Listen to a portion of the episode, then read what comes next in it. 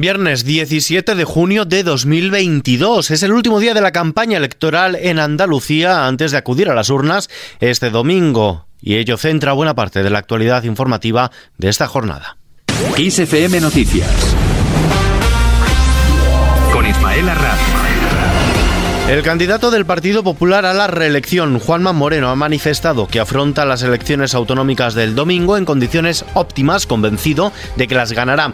Aunque la incógnita que hay en este momento es si los andaluces quieren que gobierne en solitario o acompañado. Por su lado, el candidato socialista a la Junta, Juan Espadas, prepara ya su futuro gobierno. Lo hace convencido de que el próximo domingo habrá vuelco electoral y nuevo ejecutivo progresista. Un ejecutivo, dice, de mujeres y gestores que están experimentados. Unas elecciones en las que más de 162.000 ciudadanos ya han ejercido su derecho a voto.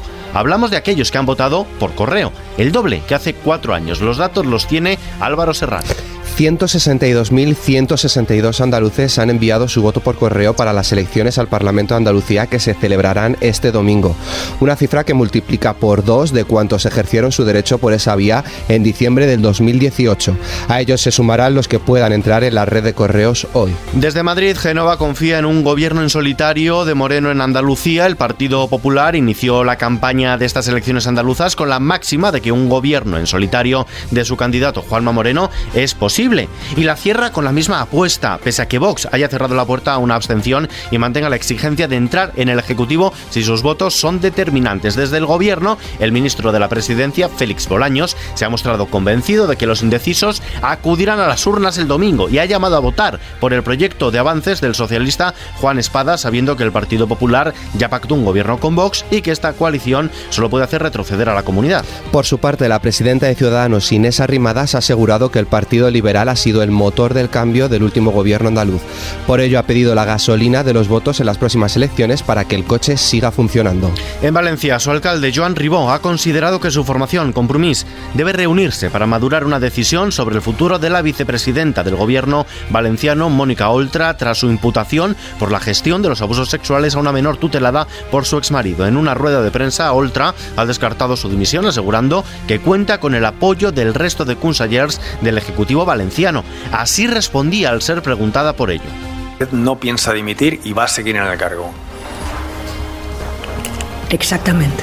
Mientras tanto, fuera de nuestras fronteras, Putin proclama el fin del mundo unipolar liderado por Estados Unidos. Putin acusa a los Estados Unidos de creerse el enviado de Dios después de clamar victoria en la Guerra Fría tras la caída de la Unión Soviética en 1991. Y por otro lado, sostiene que su país, Rusia, cumplirá sin falta, dice, los objetivos de lo que él considera esa operación militar especial en Ucrania, la guerra, la invasión de Rusia a Ucrania que comenzó hace 114 días. Por cierto, que Ucrania acaba de lograr el el estatus de país candidato a ingresar en la Unión Europea. La Comisión Europea ha propuesto otorgar a Ucrania el estatus de candidato, aunque en su dictamen fija una serie de condiciones que serán la base del debate de los líderes europeos la próxima semana, en el que tendrá la última palabra sobre la candidatura de Kiev. Tras examinar la solicitud de Ucrania en tiempo récord, el Ejecutivo Europeo ha emitido un dictamen favorable.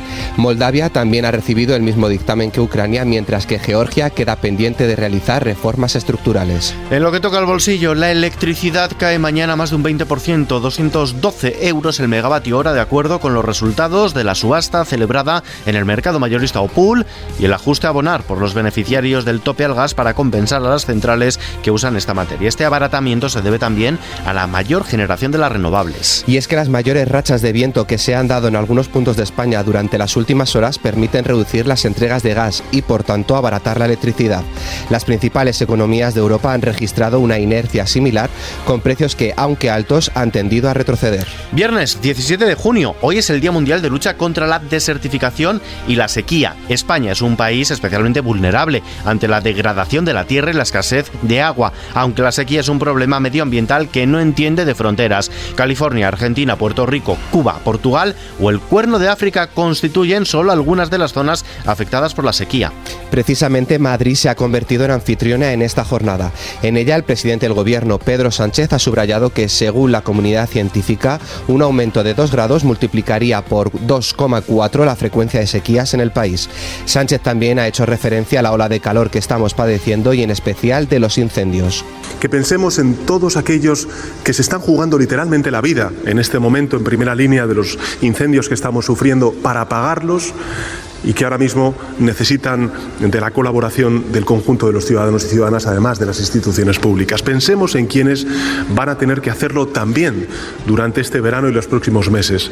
Evitémoslos y entre todos trabajemos por anticipar y prevenir esta ola de calor y también, lógicamente, de incendios que estamos sufriendo. Y es que en una nueva jornada de temperaturas muy altas en toda la geografía española, los incendios forestales continúan arrasando hectáreas, mientras que los cuerpos de bomberos y agentes forestales luchan por sofocar un fuego cada vez más voraz, sobre todo en Zamora, donde un incendio ha arrasado ya 9.000 hectáreas y sigue sin control. En Castellón, las labores de extinción del incendio forestal declarado en Caudiel se centran esta tarde en la defensa de la primera línea de viviendas de esta localidad castellonense. Mientras tanto, los incendios no han dado tregua a Cataluña en el día más tórrido del año. Los bomberos tienen bajo control los fuegos de Corbera de Ebra y de Castellar de Segarra, pero siguen activos los de Artesa de Segre y Adurs, a los que se ha sumado otros focos en el Prepirineo y en la provincia de Tarragona.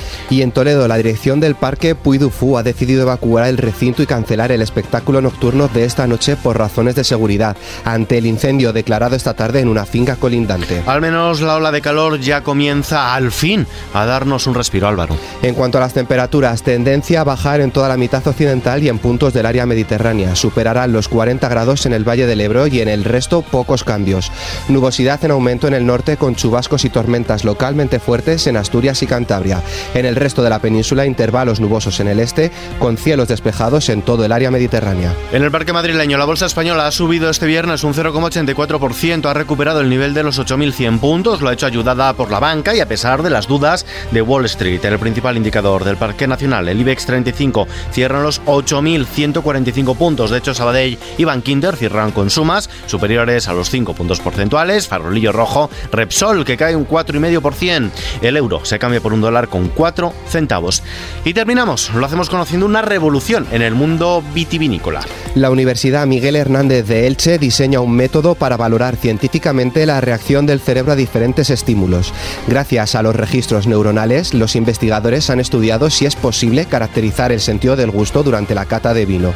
Este experimento pionero en neuromarketing permite obtener una medida objetiva de cómo un consumidor medio valoraría el sabor del vino.